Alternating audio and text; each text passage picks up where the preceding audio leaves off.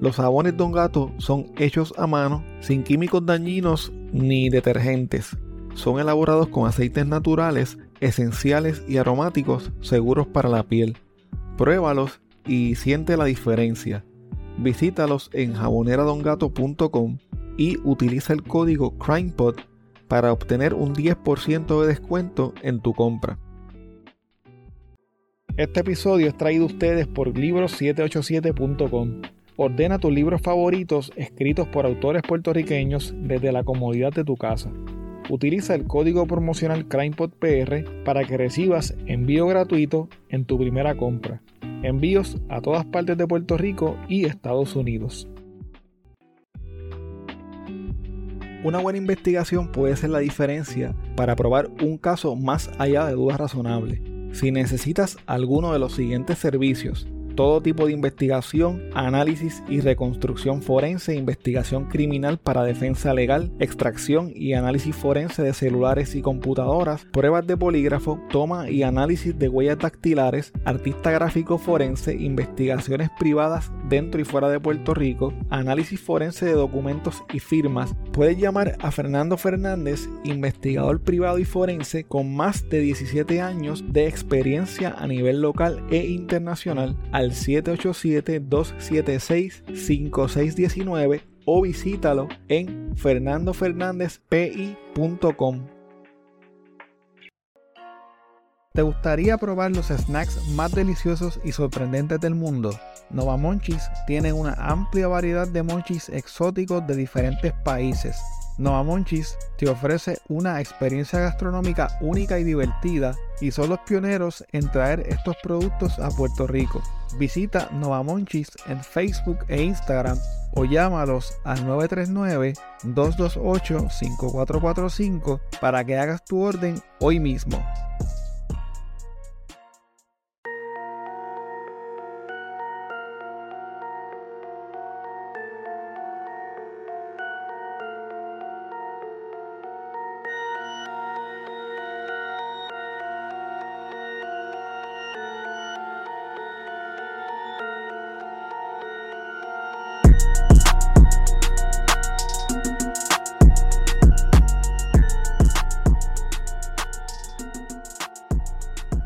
Saludos, espero que te encuentres bien. En el episodio de hoy te hablo de un lamentable caso de abuso policíaco. Uno de los casos de abuso policíaco más crueles que he tenido la oportunidad de examinar. A pesar de que pasaron varios años y parecía que no se haría justicia, los reclamos de la familia de la víctima y la inevitable intervención de las agencias federales lograron que los responsables de este crimen tuvieran que responder por sus actos. En la madrugada del 20 de julio del 2003, José Antonio Rivera Robles, un miembro de la Guardia Nacional quien tenía 34 años, corría por la calle gritando desesperado que alguien lo perseguía y que querían matarlo. La realidad era que nadie lo estaba siguiendo y al parecer todo era producto de un episodio psicótico. Según la versión oficial, José Antonio estaba bajo los efectos de la cocaína. Dos agentes de la Policía Municipal de San Juan que patrullaban por el área vieron a José Antonio corriendo y se bajaron de su patrulla a investigar lo que estaba pasando. Pero acto seguido José Antonio los tomó por sorpresa, los empujó y les robó la patrulla. Al arrancar en la patrulla, le lastimó el brazo a uno de los agentes que trataba de agarrarse de la puerta del carro mientras éste se iba del lugar a toda prisa. Los agentes municipales pidieron refuerzos por radio y de inmediato comenzó la búsqueda de José Antonio y de la patrulla. Algún tiempo después, José Antonio abandonó la patrulla, entró a la entonces gasolinera Citgo de Campo Rico en San Juan y se escondió detrás de la tienda. Los empleados que lo vieron entrar dijeron que se veía asustado y nervioso, pero que no estaba herido. Uno de los empleados de la gasolinera salió corriendo a buscar ayuda y les hizo señas a unos agentes municipales que pasaban por allí en ese momento. De repente, José Antonio salió corriendo de la gasolinera y fue confrontado por los agentes Ángel González, Marieli Torres y Wilber Salas, quienes sacaron sus armas tan pronto vieron a José Antonio. Cuando los agentes se le acercaron, José Antonio corrió, comenzó a alar una de las bombas de gasolina y luego caminó hacia donde estaban los agentes. El agente González lo tiró al piso boca abajo y el agente Salas se le sentó encima. En ese momento llegó a la gasolinera el sargento Aarón Vidal y lograron inmovilizarlo. Sin embargo, en lugar de llevarlo de inmediato al cuartel, varios de los agentes que llegaron comenzaron a golpearlo. Uno de estos agentes fue Elías Perocier, quien lo pateó en la cabeza y luego en el área del hombro izquierdo, con tanta fuerza que casi tumba al agente Salas, quien todavía estaba encima de José Antonio. Algunos momentos más tarde llegaron los agentes Carlos Pagán, Juan Morales y José Pacheco en una guagua de la unidad de impacto de la Policía Municipal de San Juan. Estos agentes que recién llegaban a la escena formaron un círculo alrededor de José Antonio y comenzaron a patearlo con sus botas en la cabeza, en el torso y también le dieron puños en la cara mientras los agentes Vidal y Salas lo aguantaban. Cuando los oficiales se cansaron de golpear a José Antonio, el sargento Vidal ordenó que fuera llevado al cuartel de la unidad de impacto. Cuando llegaron al cuartel y bajaron a José Antonio de la patrulla, este apenas estaba consciente y cayó al suelo. Un agente llamado Juan Monserrate aprovechó el momento para patearlo en la cara, mientras el sargento Vidal observaba sin decir nada. Los agentes metieron a José Antonio dentro de la estación, lo tiraron al piso y luego le quitaron las esposas. Ya en ese momento, a José Antonio se le hacía difícil respirar y su rostro estaba desfigurado. Entonces, ahí decidieron llamar a los servicios de emergencia para que atendieran a José Antonio. Cuando llegaron los paramédicos, los agentes les dijeron que José Antonio había estado tirado en el suelo, inconsciente, por algunos 10 minutos. Aunque trataron, los paramédicos no pudieron revivir a José Antonio y este fue declarado muerto en el lugar. La autopsia que se le practicó a José Antonio reveló que éste había sufrido lesiones traumáticas en al menos 30 distintas partes de su cuerpo y que había muerto a causa de una hemorragia cerebral. El informe toxicológico reveló que José Antonio tenía cocaína en su sistema y aunque la patóloga forense por alguna razón indicó en un principio que la cocaína pudo haber contribuido a su muerte, concluyó que la causa de la muerte había sido un traumatismo por fuerza contundente. Esta conclusión fue corroborada por otro experto forense, quien indicó que las lesiones que presentaba José Antonio eran consistentes con haber recibido patadas, puños y golpes contundentes. Según este patólogo, la causa de la muerte de José Antonio no fue por el consumo de cocaína y sus lesiones faciales no fueron provocadas por una mera caída. Sin embargo, un tercer patólogo, que luego testificó a favor de los agentes, dijo que en su opinión era una probabilidad médicamente razonable que José Antonio hubiese muerto debido al consumo de cocaína y que a pesar de todos los golpes que había recibido, él no encontró ninguna lesión fatal en su cuerpo. El Departamento de la Policía Estatal de Puerto Rico inició una investigación sobre el incidente. Los oficiales entrevistaron al sargento Vidal, quien admitió que estuvo en la estación de gasolina la noche del incidente, pero dijo que nadie había golpeado a José Antonio. Por su parte, los agentes Pagan, Morales y Pacheco aseguraron que ellos no habían estado en la estación de gasolina esa noche. Los agentes también dijeron que no sabían que él había provocado las heridas a José Antonio. Así las cosas, el tiempo pasó y la muerte de José Antonio parecía que quedaría impune. Pero en el 2008 el FBI comenzó a investigar los hechos. Luego de ser entrevistados por agentes del FBI, el sargento Vidal continuó afirmando que nadie había agredido a José Antonio y los agentes Pagan, Morales y Pacheco aseguraron que ellos no estuvieron en la estación de gasolina esa noche. Los agentes también negaron haber agredido a José Antonio. Existía otra versión de los hechos en la que José Antonio se llevó la patrulla de la policía de San Juan y luego la dejó abandonada frente a la entrada del residencial Sabana Baja en Carolina y no en la gasolinera Citgo de Campo Rico. Según esta versión, quien encuentra la patrulla abandonada fueron los guardias municipales de Carolina y unos policías estatales. Los policías estatales fueron los que llamaron al centro de mando de la Policía Municipal de San Juan y les notificaron que tenían una patrulla y a un detenido en el puesto de gasolina. De acuerdo con esta versión, cuando el sargento Vidal llegó con los refuerzos a la gasolinera, José Antonio estaba bajo arresto y ya le habían propinado la golpiza. Después del incidente hubo un caso civil en la Corte Federal donde hubo un fallo a favor de la familia de José Antonio. A pesar de esto, el director del FBI, Luis Fraticelli, dijo que no sabía cómo este caso no cayó bajo la lupa del FBI en el 2003. Según Fraticelli, el caso civil hizo que el FBI indagara más y debido a esto se determinó que había ocurrido una posible violación de derechos civiles y por eso abrieron el caso. La investigación del caso estuvo a cargo de fiscales de la División de Derechos Civiles en Washington. Debido a esto, el 8 de julio del 2008, un gran jurado federal acusó formalmente al sargento Vidal junto a los agentes Morales, Pacheco, Pagán, Perosier y Rivera de 17 cargos. De inmediato los últimos dos, Perosier y Rivera, se declararon culpables y se convirtieron en testigos cooperadores. Vidal, Morales, Pacheco y Pagán fueron acusados de privarle a José Antonio Rivera sus derechos constitucionales mediante el uso excesivo de la fuerza lo que resultó en lesiones corporales o en la muerte mientras estos actuaban como agentes de la ley. Los agentes también fueron acusados de hacer declaraciones falsas y de obstrucción a la justicia.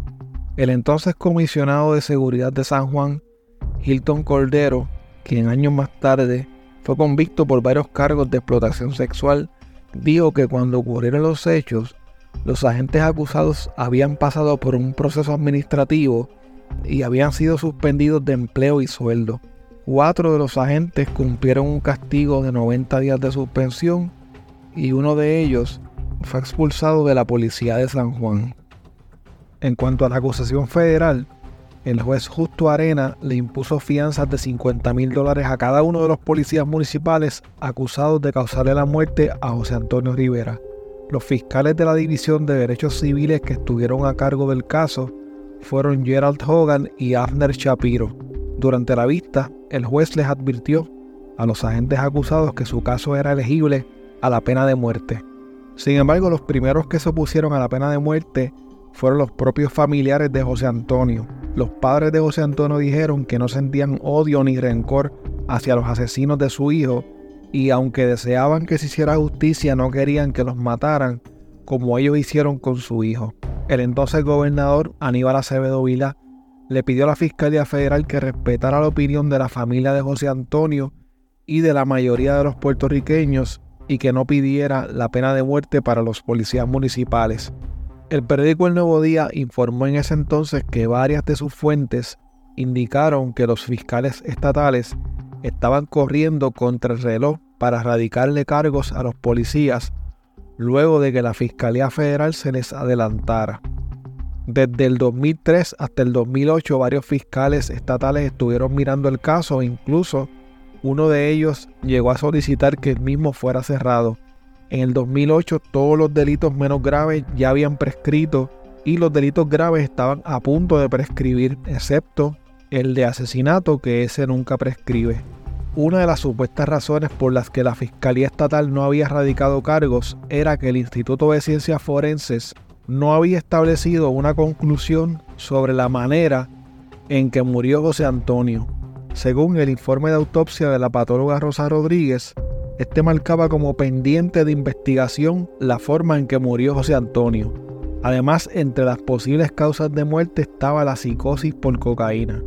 Pero según el patólogo Ángel Román Franco, quien sirvió como perito por parte de la familia en la demanda que se vio en la Corte Federal, la psicosis por cocaína es un estado mental y no una causante de muerte.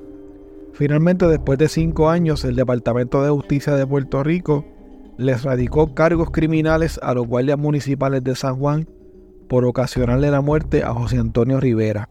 Los agentes Vidal, Perocier, Monserrate, Rivera, Morales, Pacheco y Pagán fueron acusados de asesinato en segundo grado por provocarle la muerte a José Antonio Rivera Robles. Durante la vista preliminar, la agente investigadora Ibis Vázquez narró las distintas gestiones que hizo cuando comenzó la investigación del caso el 15 de abril del 2008. A pesar de que el crimen había ocurrido en el 2003, la gente concluyó que había causa suficiente para radicar cargos criminales.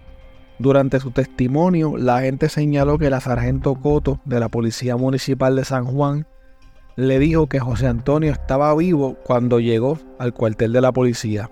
Según le indicó la sargento cuando llegó con la patrulla a la gasolinera Citgo de la avenida Campo Rico, vio que estaban arrestando a José Antonio y que el sargento Vidal ordenó que lo llevaran al cuartel y lo pusieran boca abajo con las manos esposadas en el asiento de atrás de la patrulla. La sargento escuchó que José Antonio se estaba moviendo como intranquilo. Ella puso su mano sobre las manos de él y le dijo que se quedara tranquilo, que no se moviera, que pronto iban a llegar. Cuando llegan al cuartel, ella se baja para abrir la puerta y mientras le abría, escuchó a un agente decirle, Levántate cabrón. Y escuchó un cantazo como el de una patada con una bota. Cuando bajaron a José Antonio de la patrulla, la sargento Coto se percató que él tenía muchos golpes y que casi no podía respirar, por lo que pidió que le quitara las esposas. La sargento le pidió al retén del cuartel que llamara al 911 y el sargento Vidal dijo que José Antonio se estaba haciendo y le metió una patada por las costillas. Como a los 15 minutos llegó la ambulancia. Los paramédicos que lo atendieron dijeron que tenía el pulso bien bajito y luego que ya no tenía pulso. Las próximas personas en testificar fueron la patóloga forense Rosa Rodríguez, quien dijo que José Antonio había recibido varios golpes que eran compatibles con patadas, puños o con algún objeto cilíndrico como una macana o una linterna. La patóloga dijo que a ella le había llegado una evidencia nueva que ya le había pedido en varias ocasiones al fiscal Luis Barreto y que éste nunca se la había dado. La evidencia fue recibida apenas algunos meses antes de la acusación gracias al fiscal Redondo, quien le entregó varias declaraciones juradas y videos y con eso pudo reclasificar la muerte de José Antonio como un homicidio. Sin embargo, los agentes acusados de matar a José Antonio fueron absueltos luego de que la jueza Elizabeth Linares del Tribunal de San Juan determinara no causa para juicio. La jueza indicó que según la prueba que desfiló en sala, José Antonio fue golpeado por agentes de la policía, pero no podía concluir que los golpes que recibió en la cabeza y que le provocaron una hemorragia cerebral fueron los causantes de su muerte. Según la jueza, el tribunal determinó que la muerte de José Antonio se debió a la psicosis por cocaína. A pesar de todo esto, el caso contra los policías en la esfera federal seguía activo. La Fiscalía Federal anunció que no estarían solicitando la pena de muerte para ninguno de los acusados de matar a José Antonio Rivera. En junio del 2009, luego de escuchar el alegato de culpabilidad de Elías Perocier, el juez federal Daniel Domínguez recomendó una sentencia de 10 años de cárcel, 5 años de probatoria y trabajo comunitario. El agente Eliezer Rivera también se declaró culpable de violarle los derechos civiles a José Antonio Rivera y como parte del acuerdo se le recomendó una pena de 6 años y medio de prisión y 5 años de libertad supervisada. El 13 de agosto del 2009, Después de 26 días de juicio, un jurado declaró a los otros cuatro policías acusados culpables de hacer declaraciones falsas y de obstrucción a la justicia. El jurado encontró a los agentes Morales y Pagán culpables de privar a José Antonio Rivera de sus derechos y de causarle lesiones corporales. El sargento Vidal fue declarado culpable de causar la muerte de José Antonio Rivera al no intervenir y no evitar que éste sufriera daños por parte de los oficiales bajo su supervisión. El sargento Vidal también fue acusado de patear a José Antonio al llegar al cuartel pero fue declarado inocente de ese cargo. Por su parte, el agente Pacheco fue declarado no culpable de uso excesivo de la fuerza, aunque resultó culpable de mentirle a un agente del FBI y de obstrucción a la justicia. En marzo del 2010, Carlos Pagán y Juan Morales fueron sentenciados a cumplir 10 años en prisión.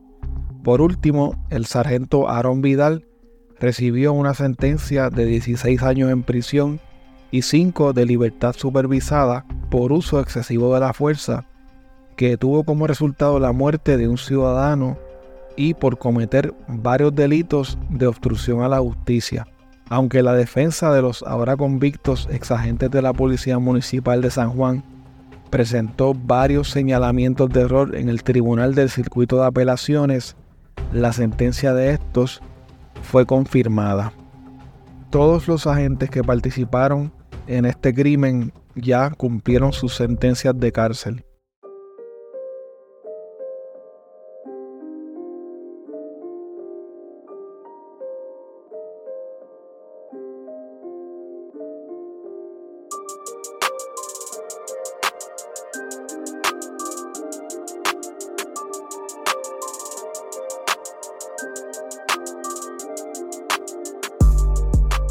Quiero invitarte a que te unas a nuestra comunidad a través de patreon.com diagonal crimepodpr para que tengas acceso a contenido exclusivo y nos apoyes para poder continuar semana tras semana cubriendo los casos que conmocionaron a Puerto Rico.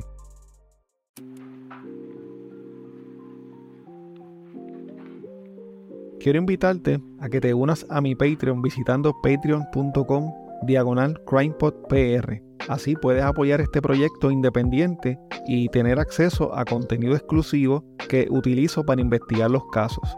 Si tienes un negocio propio o un producto o eres parte de alguna empresa que le gustaría anunciarse en este espacio, puedes comunicarte conmigo a través de correo electrónico a crimepodpr.outlook.com o a través de cualquiera de las redes sociales. Recuerda que nos puedes seguir a través de CrimePodPR en Facebook, Twitter e Instagram y suscribirte a Apple Podcast, Spotify o en tu aplicación favorita para podcast para que no te pierdas ningún episodio. Recuerda también que puedes dejar tu reseña o review de 5 estrellas en Spotify, en Apple Podcast o en cualquier plataforma de podcast.